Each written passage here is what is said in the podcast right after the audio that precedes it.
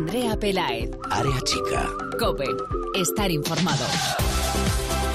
¿Qué tal? Muy buenas, bienvenidos una semana más al espacio en cope.es para todo el fútbol femenino. Bienvenidos a Área Chica.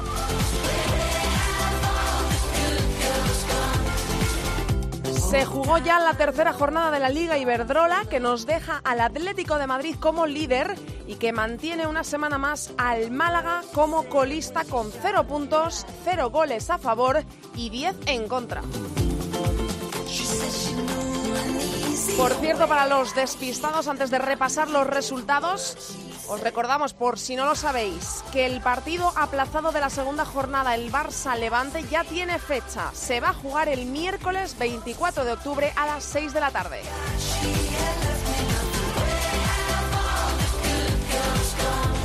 Resultados de la tercera jornada, Madrid Club de Fútbol Femenino 0, Rayo Vallecano 4, goles de Oriana Antube que logró un hat-trick, uno de los tantos de penalti y de Silvia Pérez. Español 0, Barça 3, derby para las azulgranas con goles de Torralbo en propia puerta, Andonova y Mariona. Athletic de Bilbao 2, Atlético de Madrid 4. El Athletic de Bilbao asustó y se lo puso difícil al Atlético de Madrid. Goles de Yulema Corres y Gimbert para las locales y de Sosa, Olga, Jenny y Amanda para el líder. Levante 3, Fundación Albacete 1, doblete de Charlín Corral y tanto de Maitane para el Levante, gol de Cookie para el Albacete. Sevilla 2, Sporting de Huelva 1, Pinelli Paine para el Sevilla, Bon segundo para el Sporting de Huelva. Granadilla Tenerife 3, Valencia 0. El Granadilla sigue ganando por Tony Ayala y esta vez venció con solvencia a un Valencia que no termina de carburar. María José, Ana y Pisco hicieron los goles. Logroño 2, Real Sociedad 2. Otro punto de oro para el Logroño, recién ascendido. Oliveira y González hicieron los goles locales. Iraya y Madi, los de la Real Sociedad. Una Real, por cierto, que ha empezado como un tiro esta temporada, que se mantiene en segunda posición y que quiere enmendar los comienzos de los últimos años que no eran ni mucho menos buenos. Por eso hoy vamos a entrar en el vestuario Churiurdín para charlar con su guardameta, llamada por cierto por Jorge Vilda en su última convocatoria, Mariasun Quiñones. Y el último resultado de la jornada, Málaga 0, Betis 3. Parra, Merel y Priscila le dieron a las de María Pris su primera victoria de la temporada. Además, Contamos que María Pri, la técnico, ha sido galardonada con el premio Ramón Cobo a mejor entrenador de la Liga Iberdrola y hoy, por supuesto, la vamos a llamar para felicitarla.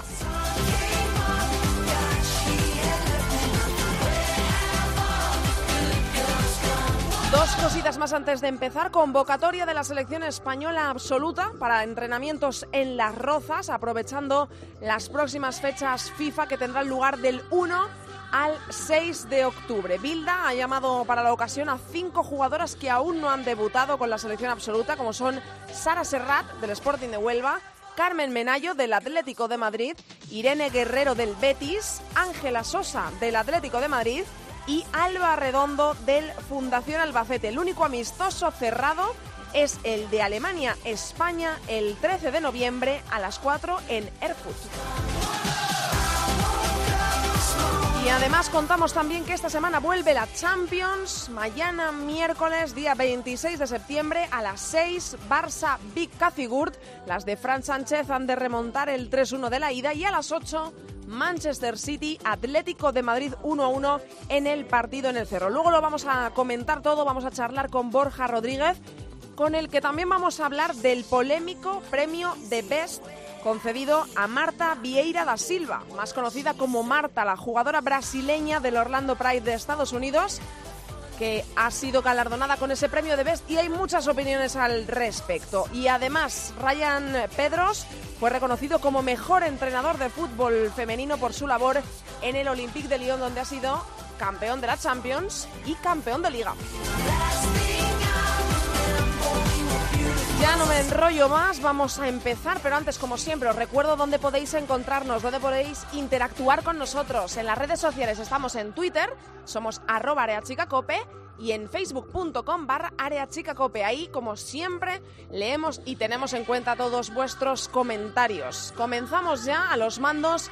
En la técnica tengo conmigo al gran José Colchero. Empezamos ya, vamos a saludar a María Son Quiñones.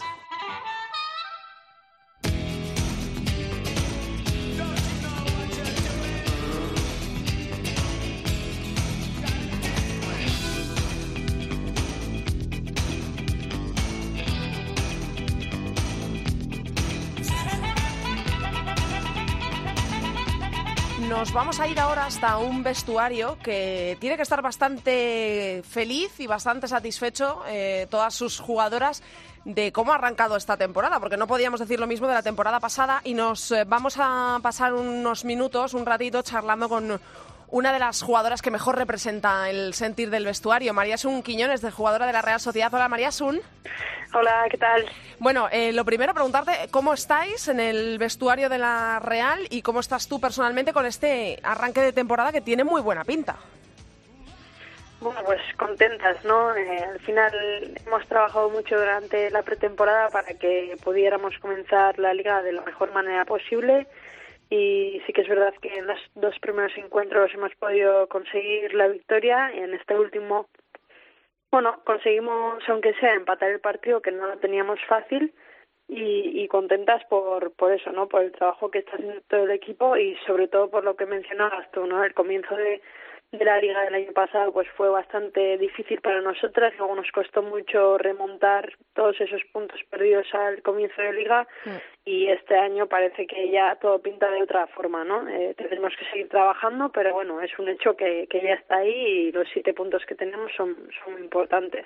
Siempre se habla mucho al principio de la temporada, bueno, quizá un poco también nos precipitamos los periodistas, los que hablamos de, de vosotras, y el año pasado sí que es verdad que costó mucho conseguir la primera victoria, eh, eh, un equipo que nos tiene acostumbrados a un buen juego, que siempre está luchando en los puestos de arriba, eh, puestos de copa. ¿Cómo recuerdas esos momentos del año pasado cuando se decía, madre mía, que la Real se descuelga y, que esto va a ser imposible luego tener ahí, estar en los puestos de, seguridad, digamos, de la tabla un poco más tranquilas, ¿no? ¿Cómo lo recuerdas estos momentos del año pasado? Hombre, pues unos momentos muy duros, ¿no? Porque al final el equipo estaba unido, sabíamos que estábamos en una mala racha, que seguíamos trabajando y al final yo creo que lo más duro era ir todos los días a Zubieta, seguir entrenando, intentar estar motivadas para luego el fin de semana poder dejarnos la piel en, en el campo y, y, luego los resultados encima no se veían, ¿no? No se veían reflejados en el resultado, igual no tanto en el juego, porque sí que es verdad que en juego pues no parecía que, que jugásemos mal ni nada, pero sí que es verdad que al no meter goles o al no conseguir los puntos que, que nosotras pensábamos que deberíamos haber conseguido, pues sí que es verdad que nos íbamos pues un poco hundiendo cada semana un poco más, ¿no? Pero yo creo que al final el equipo fue muy constante a la hora de ir trabajando semana tras semana y yo creo que eso fue lo que después nos dio fuerzas, ¿no? Para una vez conseguido el, el primer triunfo, seguir mejorando día a día y, y luego pues poder conseguir el resultado que conseguimos fue entrar en Copa y, y disputaron unos buenos partidos. Eh, sin embargo, en esta tercera jornada, ya lo has mencionado, habéis eh, conseguido un empate, traer un empate desde Logroño con un recién ascendido. Yo no sé si esto eh, lo consideráis eh, vosotras tropiezo, os han dado rabia esos dos puntos perdidos ante un recién ascendido que, traía, bueno, pues venía de un par de partidos bastante complicados, de no haber podido sumar ningún punto. Bueno, había sumado uno, perdón, en la primera jornada ante el Valencia, que también consiguió un empate, pero vos, vosotras no sé en la Real Sociedad cómo lo veis, si esto para vosotros es un ha sido un mal partido, si seguís en la línea, no pensáis en que os habéis dejado esos dos puntos y hay que mirar eh, para adelante y, y seguir. Hombre, yo creo que siempre que se suma es positivo, ¿no? Partiendo de esa base, mm. yo creo que sí que es verdad que, que un más tres hubiera estado muchísimo mejor, pero al final eh, tenemos enfrente a rivales muy muy potentes, ¿no? Por así decirlo, que, mm. que suben de segunda división, que tienen la ilusión por las nubes y que se van reforzando cada año mejor. Eh, eso dice mucho de, nuestra liga, de las jugadoras que tenemos y de los rivales, ¿no? Eh, al final yo creo que todo va mejorando y en los mm. partidos se, se nota.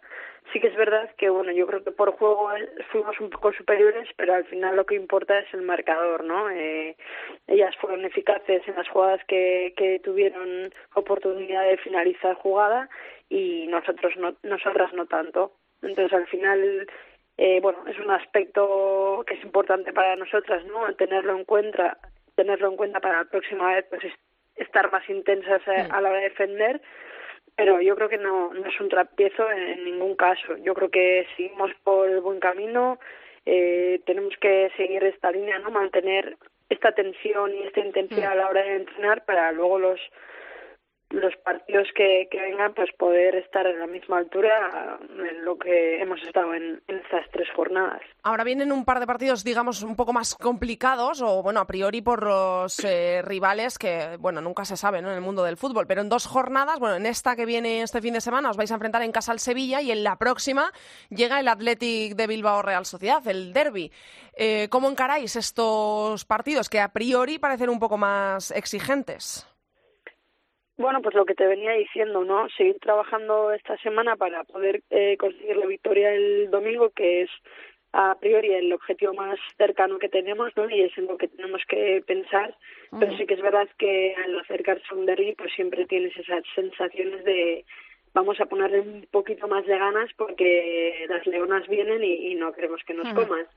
Al final eh, es un bonito partido, siempre es especial, ¿no? Al final son jugadoras que, que conocemos desde hace muchos años, que, que bueno, mm, con muchas hemos jugado en las elecciones o incluso en algunos otros equipos, pero yo creo que a, pesar de ser especial y bonito, tiene que ser muy intenso y, y este año yo creo que que el calendario por lo menos eh, nos va a llevar a nosotras en una eh, dinámica más positiva. Entonces yo creo que eso lo tenemos que coger y, hmm.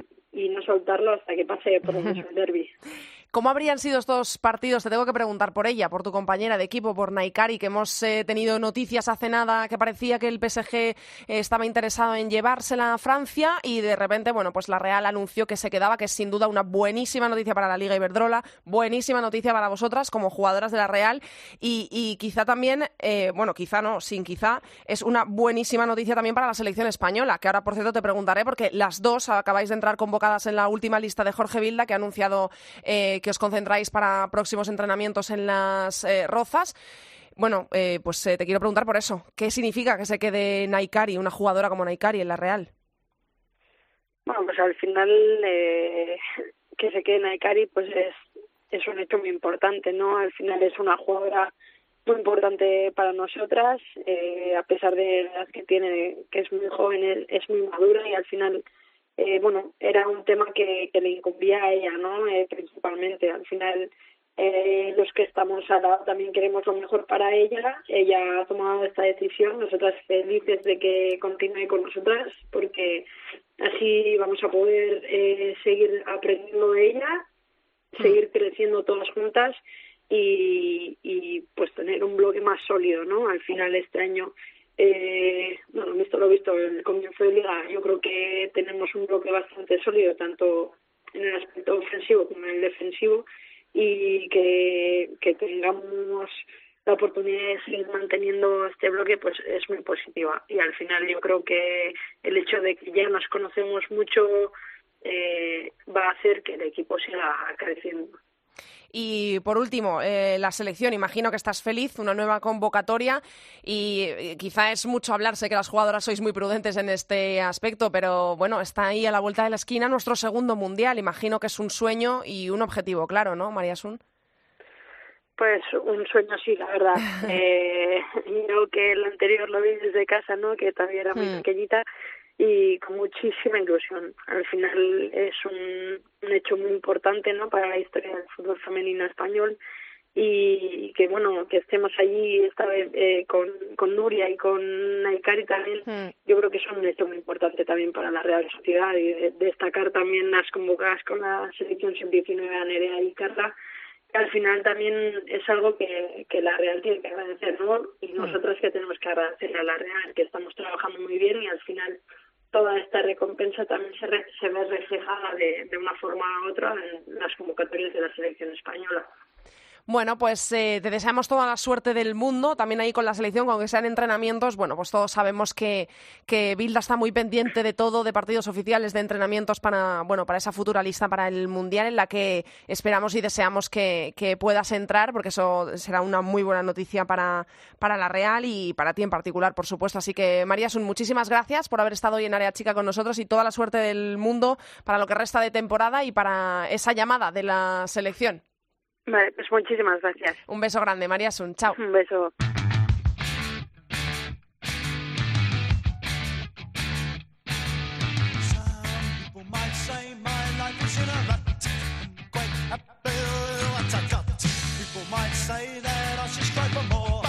so happy I can see the same things happening here today. A show of strength with your boys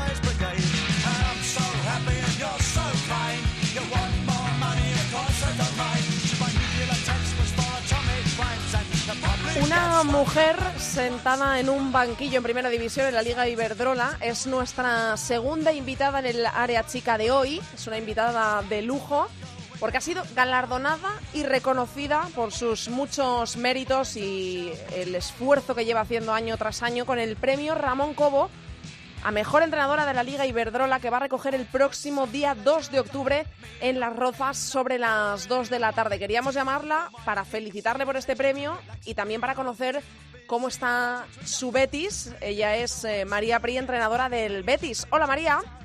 Hola, buenas. Bueno, lo primero, enhorabuena por ese merecidísimo premio que te han otorgado. Muchas gracias. Bueno, eh, quiero saber cómo estás, eh, aparte de dejando el margen el, el, premio, ¿Cómo estás en este arranque de temporada? ¿Cómo te sientes con el equipo? ¿Cómo estáis? Porque eh, ha sido un inicio un poquito irregular, con dos derrotas y una victoria, la primera, la que firmasteis el pasado fin de semana. ¿Cómo estáis en este inicio?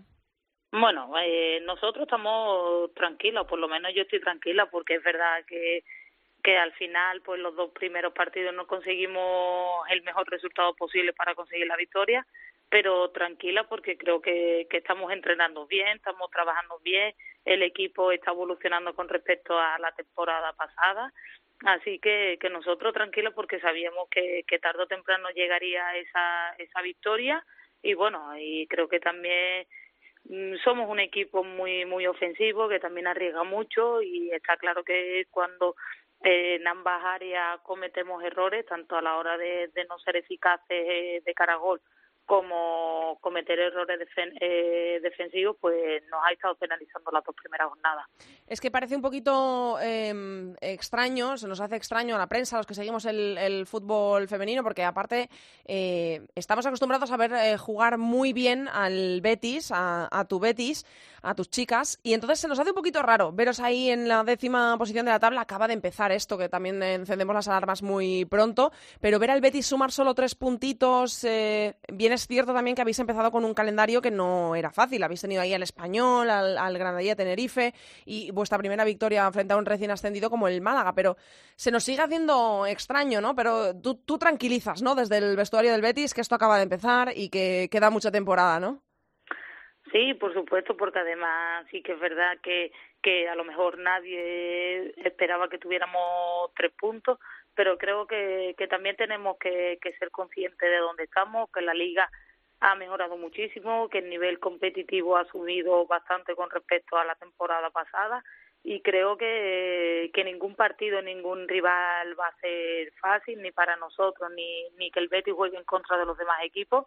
Por lo tanto, creo que tenemos que ir poco a poco, nosotros tenemos que, que seguir manteniendo nuestra identidad, nuestro estilo de juego, nuestra filosofía y, y, eso es lo que nos ha llevado a estar o la temporada pasada a terminar como la terminamos así que vamos a seguir eh, siendo positiva, vamos a seguir trabajando porque estoy segura que los resultados llegarán.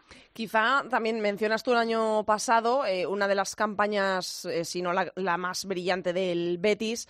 yo creo que esto igual también lo podemos traducir desde fuera como un poquito un extra de presión. ¿Tú cómo lo ves como entrenadora, como técnico del Betis cuando, bueno, pues son esta es la tercera temporada en primera que va a cumplir el Betis? En la primera se cumplió con creces el objetivo de la permanencia. En la segunda se jugó en el Villamarín, eh, de lo que ahora hablaremos también un poquito, y se alcanzó puestos de Copa de la Reina, la primera participación del Betis en Copa de la Reina, aunque luego se cayó en, eh, cuartos contra el Granadilla. Pero esto es presión extra, el haber sido eh, tan eficientes en temporadas anteriores para que en esta, en la, en la jornada 3 estemos diciendo, ojo el Betis.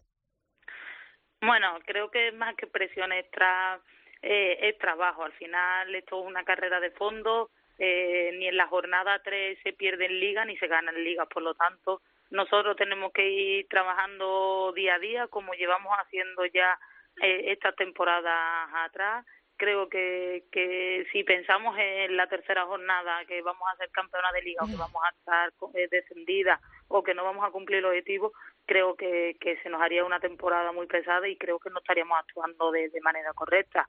Así que nosotros vamos ahí, eh, como siempre, pensando e intentando vivir eh, el presente, porque creo que eso es lo que nos va a dar o nos va a decir a final de temporada dónde estamos, preparar cada partido lo mejor posible y, y sobre todo seguir confiando en nuestra plantilla que tantas alegrías nos da. Así que es verdad mm. que ellas son las primeras que se exigen por mejorar, sí que es verdad que, además tenemos una afición muy exigente por cómo hemos estado haciendo atrás las cosas, pero bueno, creo que, que tenemos que entender también que no hemos comenzado de la mejor manera posible, pero que bueno, que, que esto no significa que, que el Betty la temporada pasada era el equipo revelación y este año pues va a ser un un equipo caos, sino todo lo contrario. Tenemos que ir poco a poco y, y tenemos que seguir trabajando, que es lo importante. Sí. Un poquito de equilibrio también, que desde fuera quizá las cosas eh, unos años os aupamos a, muy arriba, ¿no? Y otros años en la jornada 3 estamos todos preocupados.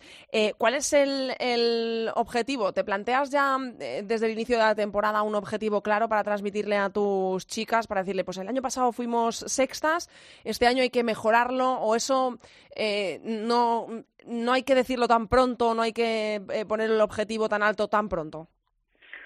Bueno, eh, yo desde que llegué al Betis hace siete temporadas sí que tengo un objetivo que es mejorar lo de la temporada hmm. anterior. Eh, ¿Por qué? Porque creo que, que tenemos equipo para eso. Eso no significa mejorar la temporada pasada, no significa que vamos a tener que quedar tercera, ni que vamos a tener que quedar hmm. Sino es que el equipo vaya creciendo, que el equipo vaya evolucionando, que en una situación de partido no cometan los mismos errores que la temporada pasada, eh, que se sepan adaptar a todas las circunstancias de partido. Creo que al final, eh, si mejoramos esos detalles, eh, indirectamente vamos a mejorar eh, en la clasificación. Por lo tanto, creo que nosotros tenemos que intentar que nuestras jugadoras crezcan, que deportivamente, que, nuestro equipo crezca deportivamente y al final de temporada pues esperamos estar lo más alto posible, pero para eso creo que todavía queda mucho. Hmm. En ese crecimiento de tus futbolistas, eh, tenemos que hablar porque la actualidad manda. Hemos conocido la última lista de Jorge Vilda para, la, eh, para entrenamientos oficiales en eh, Las Rozas, en la ciudad del fútbol, y ahí tenemos a dos jugadoras del Betis, a dos de tus chicas, como son Irene Guerrero y Rocío Galvez. No sé si has podido hablar con ellas para eh, darles la enhorabuena por esta última convocatoria.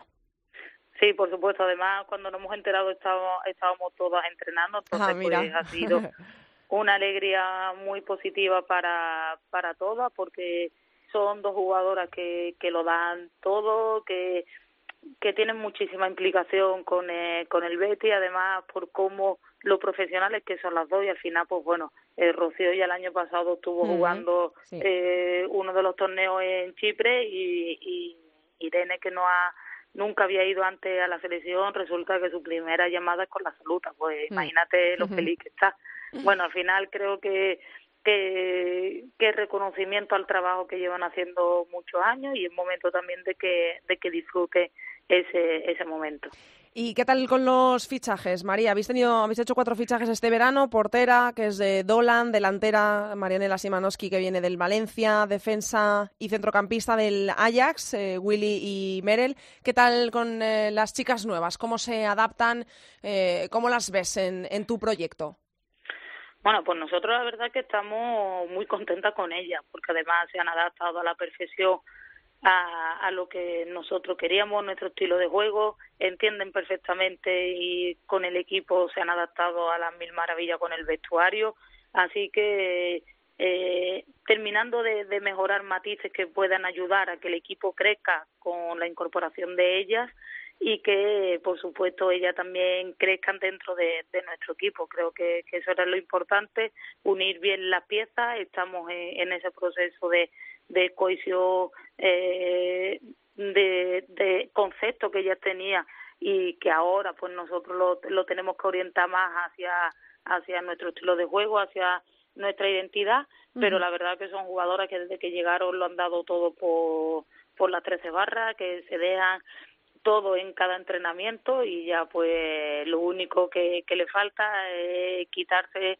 ese peso de encima como fichaje, como incorporación y, y disfrutar. Creo que, esa también va a ser la clave para que, que veamos a cuatro grandes eh, futbolistas que ya nosotros cuando la vemos entrenar eh, tenemos la suerte de, de poder disfrutar de ella en los partidos cada vez se están ellas están adquiriendo un, un, papel cada vez más importante se están encontrando y creo que, que eso es que eso es lo bueno y lo positivo y eh, quiero preguntarte, por supuesto, ¿qué significa para ti haber sido reconocida? Bueno, yo sé que siempre en el mundo del fútbol eh, todas nos decís, incluso entrenadoras, entrenadores, que los premios individuales los agradecéis, pero lo más importante es ganar cosas con el, con el equipo, con el grupo, el colectivo. Pero quiero preguntarte qué significa para ti que te hayan reconocido el trabajo que llevas haciendo año tras año en el Betis, que es muy difícil eh, eh, conseguir lo que tú has conseguido, una permanencia cómoda con el Betis, meterlo al, al año siguiente en Copa, eh, que se reconozca tanto el juego del Betis, que se identifique tan bien y que a la gente le guste ver al Betis eh, féminas.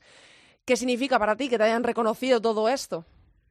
Bueno, la verdad que cuando me llamaron súper súper orgullosa, sí que es verdad que, que no me lo esperaba para nada, hay que reconocerlo también. Creo que he tenido la suerte el año pasado de vivir con grandísimos compañeros y grandísimos entrenadores y bueno, como tú bien dices, al final es María Pri la cabeza visible que, tiene que recoger el premio Ramón Co, pero me quedo con, con el reconocimiento que creo que ese es un reconocimiento más a todo lo que se está haciendo bien en el Betis, a que cada vez el Betis va adquiriendo mayor importancia, bien sea con cuerpo técnico, bien sea con jugadoras, y, y súper feliz. Sí que es verdad que ya esta semana, pues eh, la semana pasada ya salió de manera oficial eh, el viernes lo de lo del premio, uh -huh, eh, sí. ganamos en Málaga, hoy nos enteramos de, de la convocatoria de todos son alegrías no bueno eh, yo lo único que quiero es que el fin de semana pues ganemos y será una semana redonda donde el Betis uh -huh. en general hemos vivido momentos muy buenos momentos que pasan a la historia que también tenemos que, que disfrutarlo y creo que al final eh, como club y como, como entidad, como equipo, tenemos que estar muy, muy tranquilas, muy orgullosas porque creo que se están haciendo muy bien las cosas y cuando se hacen bien, pues al final llegan estos reconocimientos. Contra el Madrid Club de Fútbol Femenino va a ser ese próximo encuentro del Betis en, en casa. Eh, ¿Algún mensaje en especial que te haya hecho especial ilusión recibir eh, de enhorabuena, de felicitación después de, de que se conociera que te premiaban? Bueno, mensajes especiales creo que todos, ¿no? todos, porque además cada uno por lo que te escriben, por lo que te dicen, ya sean por redes sociales o de manera privada, mm. eh, tienen un, un significado diferente, pero bueno, creo que al final eh, me quedo con, o por lo menos mmm, que siempre mi familia esté, esté cerca mía, que además me está apoyando. Yo soy una entrenadora que, que además soy muy exigente y también eso hace que en determinados momentos a las personas que están en mi entorno pues pues esa exigencia también la lleve con ellos y siempre están dándome calma y tranquilidad así que que creo que eso también es reconocimiento y bueno y agradecimiento a, a ellos porque sin mi familia sin mis amigos más más íntimo, pues creo que esto tampoco podría ser mm. O podría haberse conseguido porque son en determinados momentos, después de tanta euforia, son los que también me hacen tener los pies en el suelo y, y ser humilde y seguir siendo la misma persona que era hace una semana. Eh, para terminar, María, el año pasado eras la única mujer sentada en un banquillo de primera división en la Liga Iberdrola. Este año, afortunadamente, tenemos a una más, una entrenadora más eh, del Rayo Vallecano, Irene Ferreras, que te acompaña en esta aventura. Y yo quiero preguntarte, siempre estamos comentando lo difícil que es ser mujer en muchos ámbitos de la sociedad, las trabas que tenemos, las dificultades que nos ponen. Eh, y yo quería preguntarte a ti, que te tengo al otro lado del teléfono y que fuiste la primera mujer en sentarte en el banquillo del Benito Villamarín y eso ya es historia, eres una pionera de esto y yo creo que todas las que llegan hasta aquí se fijan en ti, en tu ejemplo. Em, ¿Tú te has sentido alguna vez eh, incómoda, eh, mm, tratada en este mundo de, hombres? ¿Es difícil ser entrenadora en el fútbol o no? Mm, bueno, yo sí te digo la verdad, eh, para mí no ha sido difícil. Para mí no ha sido difícil porque es verdad que el Betty confía en mí hace siete años, que además eh, es verdad que ahora está el fútbol femenino en auge, eh, cada vez llegamos más a los medios de comunicación, pero es verdad que yo siempre he tenido el apoyo de, del Betty, la confianza plena de ellos hacia mi persona y yo me siento una privilegiada, tengo que tengo que reconocerlo. Sí que es verdad que ha habido momentos en los que hemos pasado a la historia, tanto Betty como como yo y vamos vamos de la mano, vamos en el mismo camino, bien porque jugamos en en el estadio eh, fue el primer partido, fue algo súper bonito contra el Santa Teresa, además como seguimos Canarias, además yo era mm. eh, la, la entrenadora, entonces creo que se están viviendo un momento muy bueno, pero yo sí tengo que decir que es verdad que afortunadamente a mí el Betty pues eh, contó conmigo hace ya siete años, sigue contando conmigo, espero que siga contando conmigo. Y, y yo sí que no me he encontrado a lo mejor esas dificultades que se pueden encontrar otras compañeras y es verdad que este es mi tercer año en primera división en la Liga Verdrola y tengo que decir también que a pesar de que el año pasado era la única mujer, este año también está Irene del Rayo conmigo, eh, el respeto y, y el trato por parte de, de todos mis compañeros conmigo es, es sensacional. Eh, no hay ni, ni te miro por encima del hombro porque tú seas mujer, porque yo sea hombre, eh, todo lo contrario, creo que, que somos personas, todo el mundo vamos a una, todo el mundo al final lo que queremos conseguir es que el fútbol femenino siga creciendo, por lo tanto yo el trato de, de mis compañeros hacia mí o creo que, que es totalmente cordial dentro de, de la normalidad y creo que eso también es bueno. Bueno, María, pues eh, enhorabuena por todo lo que has conseguido y por lo que te queda por conseguir, que seguro que es aún mejor. Muchas gracias por haber estado hoy en Área Chica.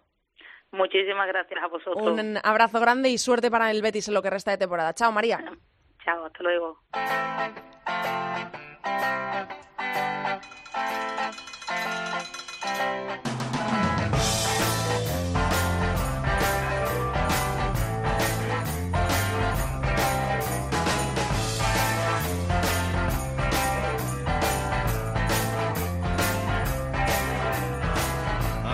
Nos vamos ya hasta la categoría de plata de nuestro fútbol femenino, hasta la segunda división.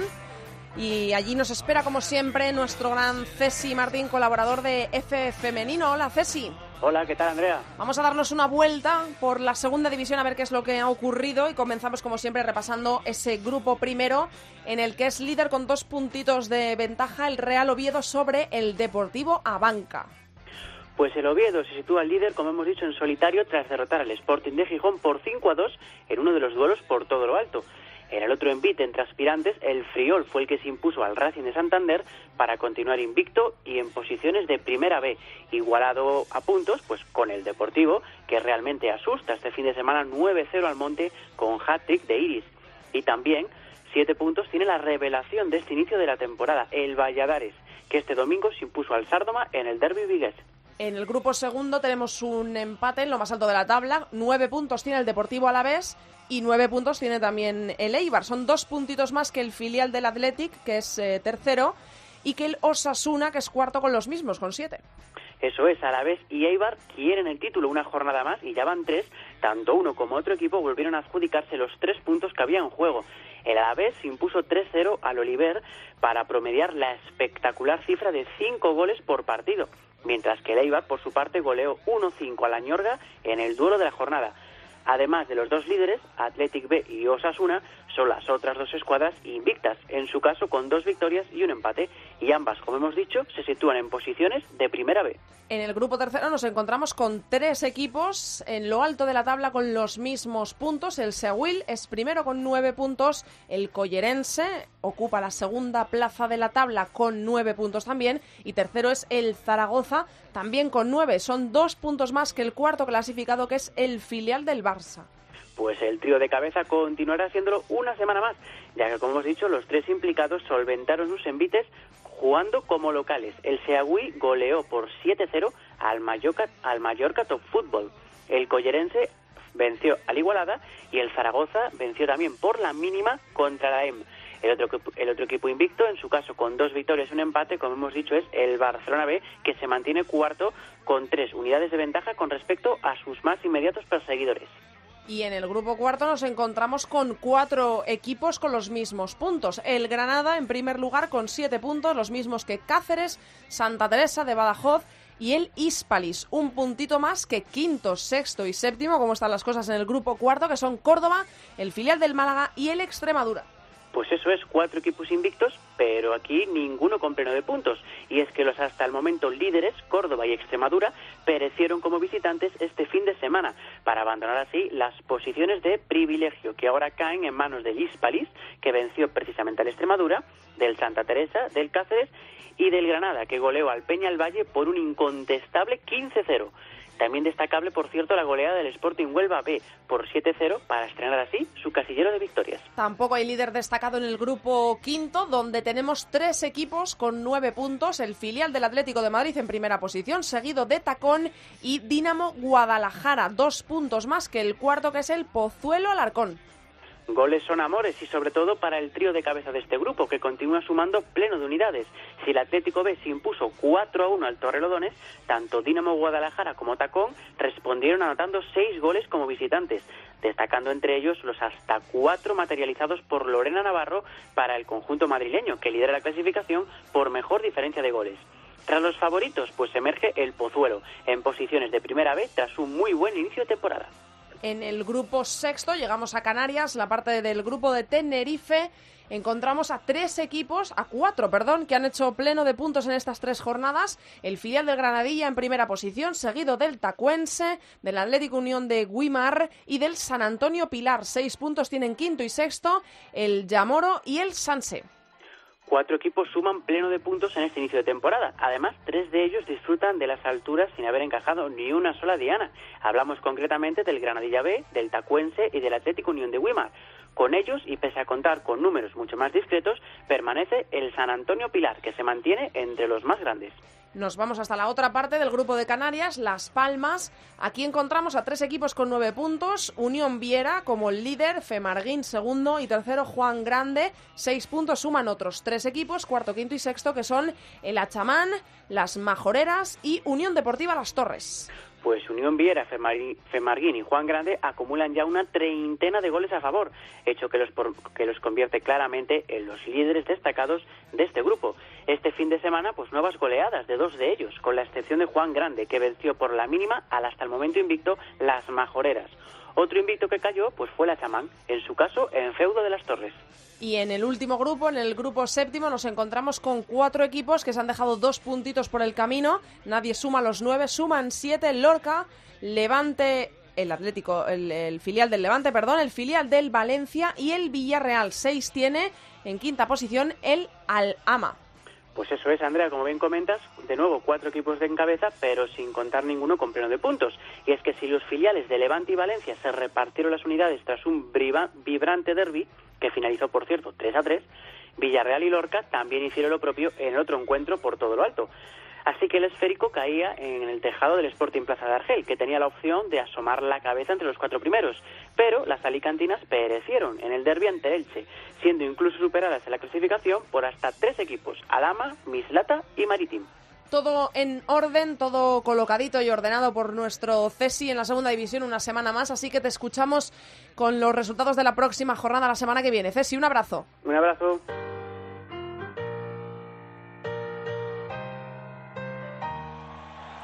You know I'm back, like I never left. I never left. Another sprint, another step, another step, another day, another breath. Another breath. Been chasing dreams, but I never slept. I never slept. I got a new attitude and a lease on life is a piece of mind. Seeking a find I can sleep when I die. La polémica, ha llegado la hora de la polémica y ahora os lo vamos a explicar. Es el tiempo del fútbol internacional, pero en el que hoy va a ser un poquito más eh, tiempo de premios internacionales. Eh, supongo que ya sabéis por dónde van los tiros. Tengo al otro lado del teléfono ya dispuesto a disparar a Borja Rodríguez de Food Femme Internacional. Hola Borja. No, a mí que me da mucho las polémicas, ¿no? Pues, pues sí, venga. Vamos para allá. Vamos con la polémica. Ya lo hemos explicado cuando comenzábamos este área chica. Hoy vamos a eh, emplear un poquito del tiempo de Borja, de nuestro Food Femme Internacional, en el premio de Best, en los premios de Best que se entregaron en la ciudad de Londres y en los que se entregó también, aparte de los eh, premios masculinos, también premios al fútbol femenino. Se entregó mejor jugadora de Best a mejor jugadora y el de Best a mejor entrenador de fútbol femenino. El de la mejor jugadora se le entregó a Marta Vieira da Silva, eh, más conocida como Marta en el mundo del fútbol, la jugadora brasileña que ahora mismo milita en el Orlando Pride de Estados Unidos. Y ese es el primer premio que quiero que comentes. Eh, ¿Qué es lo que ocurre con este premio? Porque hay muchas opiniones eh, a favor y en contra de este galardón, pero hay que decir que las hay más, eh, no en contra de, de- del valor de, la- de Marta, que todos conocemos eh, los que hemos visto un poquito de, fútbol femenino, tú has visto muchísimo más, pero eh, bueno, que es una de las mejores jugadoras, si no la mejor jugadora de, la historia del fútbol femenino, pero que quizá es un premio un poquito a destiempo ahora mismo, ¿no? ¿O qué, Borja? Bueno, Andrea, el premio, eh, la gala empezaba con Salah, ¿no? Siendo el Puskas, Sí. pues ya tenía pinta que iba a ser un poco de risa el premio. De ahí todo para abajo, gala, ¿no? No te gustó Sí, nada poco. tampoco el Puskas. Tampoco mucho, ¿no? Pero que también el Puskas significa un poco como lo que es el premio, ¿no? Un poco globalización. Pero en el fútbol masculino lo entiendo porque al final eh, es un deporte, ¿no? Es el deporte... Yo creo que es atletismo, pero bueno, es el deporte rey del mundo del fútbol. Ujú. Eh, el fútbol no, pues entonces se comprende. Pero el fútbol femenino, eh, la FIFA intenta hacer un premio global cuando el fútbol femenino, pues realmente, eh, digamos que somos unos países, una cantidad de países reducido, ¿no? Y el problema está, o sea, Marta es la mejor jugadora de la historia. Eso no hay que poner ninguna duda. Y, y ella no tiene culpa de que, de que le voten, ¿no? claro. El problema, el problema es el sistema de votación, ¿no? Es verdad que la UEFA, eh, la FIFA, perdón, para evitar pues que algunos años se votaba a jugadoras que a lo mejor estaban en alguna retirada, ¿no? Pues para evitar, digamos, barbaridades aún mayores, pues eh, se, se cogieron un panel de expertos y se, puse- y se pusieron a que nominaran a 10 jugadoras, ¿no? Y pues ahí entre ellas la nominada está Marta. Que dices, con- cogiendo el 2018 no, no debería estar, porque habrá 20, 30 mejores jugadoras que ella, ¿no? Pero es que el problema también dentro de este premio es son las fechas, ¿no? Porque, por ejemplo, se, se, se cuenta desde, que si no me equivoco, desde agosto del año pasado hasta mayo, casi agosto de, de- de este año, ¿no? Con lo que no tienes en cuenta el final de liga en Estados Unidos, la mejor liga del mundo, que fue este, este domingo, este sábado al domingo, ¿no? Y, y tienes en cuenta lo de la temporada anterior, entonces no, no, no son fechas muy claras, ¿no? Y ahí empieza el, el problema en el premio, ¿no? Y, y luego ya, pues, las votaciones son un, un auténtico desastre. Mm. Eh, te hemos, eh, quien te siga en Twitter, eh, hemos podido leer, eh, bueno, cómo explicas qué es lo que ocurre con este sistema de, de votaciones, ¿no? Y hablas de del top Sí, ahí- 25 del ranking FIFA, ¿no? Hay como, digamos que, eh, bueno, pues lo que decimos, el fútbol, eh, el fútbol femenino, pues hay unos países, ¿no? Un primer mundo en el Claro, que tenemos es. más o menos acceso a él y, por ejemplo, España está dentro de ese primer mundo y a veces muchas veces parece que, que no Sí. tenemos mucho acceso, pues imagínate pues en algún país como Guatemala o Bolivia, por ejemplo, pues es muy complicado. Eh, entonces lo que te das cuenta es que si tú coges, como yo decía pues en los tweets, los 25 primeros del ranking FIFA, las 25 primeras potencias mundiales, te sale que, que tanto la prensa, capitanas como seleccionadores darían el premio por una diferencia brutal a Pernille Harder, Pernille ¿no? Harder, eso es. Y en cambio Marta sería la última con 19 puntos. Entonces, eso es lo que llama muchísimo la atención, ¿no? Que las primeras potencias mundiales, los que teóricamente están más versados en el fútbol femenino, eh, votan a una persona claramente y la última, la, la última es Marta, que es la que termina ganando, ¿no? Y luego, pues, antes estaba mirando, ¿no? Por ejemplo, se supone que los seleccionadores son los que más controlan de esto, porque al final son los viven de ello y tienen que, digamos, eh, ver cómo son los otros equipos, ¿no? Pues al final tú miras, coges el- los 50 primeras selecciones del mundo, ¿no? Y la máxima puntuación, que son 5 puntos, hay 20 seleccionadores eh, en total, entre todos los países, que, se- que le dan puntos a, los 5 puntos a Penny Harder, ¿no? 16 son de ese top 50. Mira, nosotros, nosotros eh, lo has puesto también, eh, Marta Torrejón, capitana de la selección, y, y Jorge Bilda, seleccionador nacional. Cinco puntos a Henry, le da en este caso Bilda, y los tres se los da a Harder. Sí, pues mira, te digo, te digo de, de esos eh, cin- 50 primeros 50 primeras selecciones, ¿no? Sí. Los seleccionadores le dan 16 de ellos le dan 5 puntos a Pernille Harder, ¿no? Solo uno de esos de esas 50 primeras selecciones se lo da a Marta, que es su propio seleccionador. Entonces, ¿cómo puede ser, no? Pues Sí. eh, la clave está en que hay 10 y- 18 países, más allá del puesto 50 del ranking FIFA, que le dan en la máxima puntuación a, a Marta. Y entonces, eh, entre Harden y Marta, pues resulta que Harden solo tiene una vez una puntuación más. ¿Por qué? Porque, pues porque Marta, en, digamos, en esos países donde, Mm. Donde no hay tanta tradición de fútbol femenino, pues probablemente, no sé cómo votan, ¿eh? pero probablemente vieron la lista y dijeron, pues mira, la que más conozco claro, es Marta. Y eso es, eso es. Y aquí eh, lo que mucha gente dice es eso, que, que vale lo mismo el voto de, de quien, eh, pues probablemente, o ve muy poco fútbol femenino, no lo ha visto nunca, entonces vota a la que más le suena. ¿Quién es, eh, si lo has dicho tú al empezar eh, Pues la Marta, sección? la- claro, la la, me- mejor la jugadora. mejor jugadora de la eso, historia. es, eso es, la mejor jugadora de la historia es Marta, entonces alguien que vota, que desconoce el mundo del fútbol femenino, lo conoce muy poco, pues vota a la más conocida. Pues, le eh, suena a Marta, final- pues como cualquier eh, persona en el mundo, votaría como mejor jugador a Messi. A Leo Messi, Sí, que no pues, estaba es ni... ni... Si nos vienen ahora nosotros a preguntar cuál es el mejor jugador de cricket, pues a lo mejor buscamos en Google y Total- ah, pues este, totalmente, y el primero que te Y sale. Totalmente, totalmente de acuerdo. Eh, y el otro premio que se otorgó al fútbol femenino, en ese yo creo que estarás eh, más de acuerdo, si no, bueno, pues eh, me comentas tus opiniones. Es eh, Reinald Pedros que le dieron el, entre- el premio a mejor entrenador de fútbol femenino, que es el entrenador del Olympique de Lyon, campeón de la Champions y campeón de la Liga Francesa. ¿Qué decimos de este premio? ¿A favor, A en ver, contra? sí, a ver, tiene un doblete y tiene todo su mérito, pero digamos que teniendo la plantilla que tiene Reina Pedros, Es tampoco fácil, que sea muy complicado. Es decir, prácticamente todos los entrenadores que han estado pasado por el Lyon se han llevado digamos, esos, esos títulos, al ¿no? menos un doblete, entonces es complicado, ¿no? ¿A quién se lo habrías dado tú? Pues, pues no lo sé, la verdad. Quizás ah, yo hubiera tirado más quizás por categorías inferiores, ¿no? En este año 2018 que no hemos tenido tampoco, digamos, eh, grandes torneos de selecciones, hemos tenido la Copa América, pero Brasil iba sobrada, Japón ganó la Copa de Asia, pero tampoco jugaron muy bien, pues y el Wolfsburgo y el Lyon al final, que son los que dominan en Europa, digamos, pues ganan porque también tienen plantillas muy superiores, pues yo se lo hubiera dado a Paul Riley, el entrenador de, de, de North Carolina Cougars, que ganó la liga estadounidense, o Ujú. alguna, pues al Sí, no, alguien, de- digamos que... que de categorías que- inferiores, lo Sí, sí, y alguien que, Alguien que hace... tenga menos, ¿no? Eso es, Digamos. eso es. Que, que Pero tenga bueno, estos premios son muy grandilocuentes, así que... Y hemos conocido que se va a dar balón de oro femenino el día 3 de diciembre. ¿A quién se lo darías tú aquí? Yo creo que lo tengo claro, pero... Bueno, yo creo que... Bueno, a- bueno también con el de Best tengo que decir, ¿no? Al final lo que no puedes darle es un premio a Marta, pero sí le puedes, se lo puedes dar a, Harder, se lo puedes dar a Marochan, a Hegebert, algo que sea razonable. Nunca vas a gustar, nunca le va a gustar a todo claro, el mundo. claro que no. pero que sea razonable. Lo que no puede ser es algo que no, que no tiene ni pies ni cabeza, ¿no? Que es lo que está haciendo últimamente el de Best, ¿no? El año pasado sí que, digamos, que también creíamos que Harder era la mejor del mundo, pero, Martens. pero Martens, no, pues, pues hizo una super Claro. Eurocopa que se salió, pues dices, pues mira, tiene lógica. Pero no, Deina Castellanos y Carly Lloyd nominadas, pues tampoco. Así que yo creo que el Balón de Oro, si no me equivoco, lo van a hacer con expertos. Sí. Así que yo creo que... Igual ahí es para mejor- Harder, ¿no?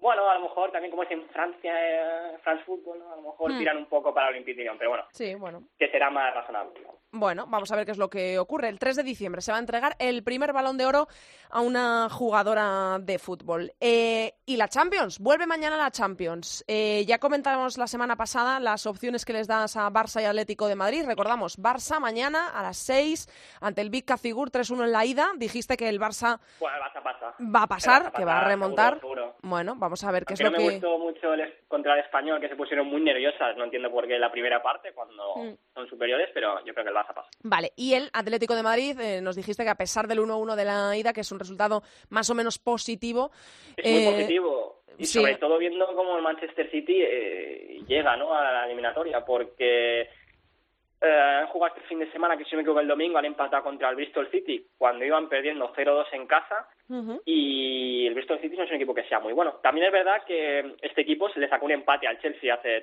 tres semanas.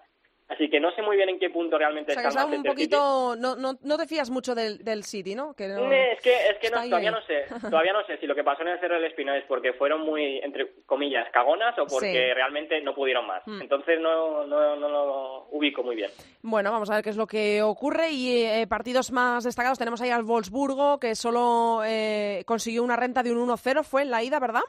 Sí, pero tuvo 27 ocasiones de gol. Fue un poco Vale, que, o sea no, que- no le dieron. Ahí no, va- no, creemos, no creemos en que salte mucho la sorpresa, ¿no? No, bueno, no creo, pero tienen un partido contra el Bayern que es prácticamente es muy eh, bueno es casi definitorio para la liga aunque en. Alemania no es como en Francia este fin de semana pero supongo que sacarán medio titular y medio suplentes e intentarán pues eh, finiquitar la eliminatoria la primera parte y olvidar. Luego tenemos por ahí al Bayern que lo tiene hecho, 7-0 en la ida, al Chelsea 5-0, tenemos Sí, al, realmente Oli- no- al Olympique de Lyon 2-0, tenemos también por ahí al Paris Saint-Germain 4-1, entonces esperamos un poco más o menos que pasen eh, los de siempre, ¿no? Vamos a decirlo de alguna la- forma, sí. los, eh, los Sí, los de favoritos. siempre, los de siempre, los favoritos, más allá de ese Manchester City Atlético Madrid, quien quieras ver como favorito, aunque debería ser el Manchester City por, por dinero, por presupuesto, por, por incluso por jugadoras, tendrían que ser ellas, pero bueno, también es plausible que ese Atlético Madrid que ha empezado como un tiro, ah, ah, que pase, ¿no? Pero más allá de eso, yo creo que todo va sobre el plan previsto. Bueno, vamos a ver qué es lo que ocurre la semana que viene nos lo comentas todo. Gracias, Borja. Sin tanta polémica, ¿no? Eso, sin tanta polémica, que no creo, creo que la, la semana que viene no dan ningún premio, ¿no? No, no, mejor. Esperaremos al 3 de diciembre para la segunda polémica de la temporada. Un abrazo, Borja. Venga, hasta la semana que viene. Chao.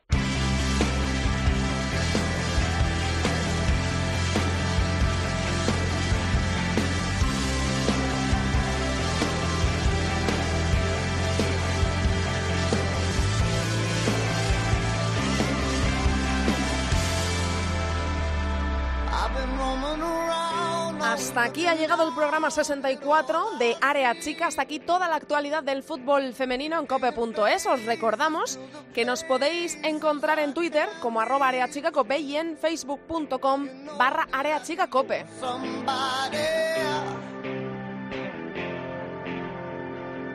You know.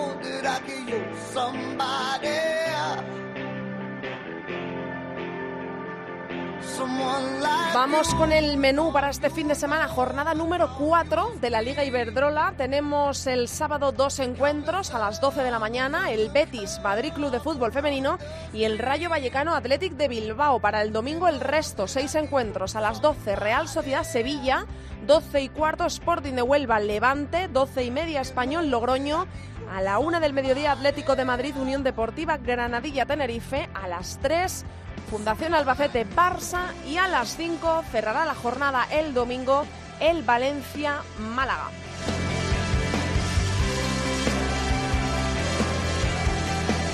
Nosotros os esperamos aquí la semana que viene con todos los resultados de la Champions recopilados, con todos los resultados de la Liga Iberdrola y todo lo que ocurra en el universo del mundo del fútbol femenino. Os esperamos aquí la semana que viene en cope.es. No faltéis que pasamos lista. Mucho fútbol femenino para todos. Adiós. Andrea Pelaez, Área chica. Cope. Estar informado.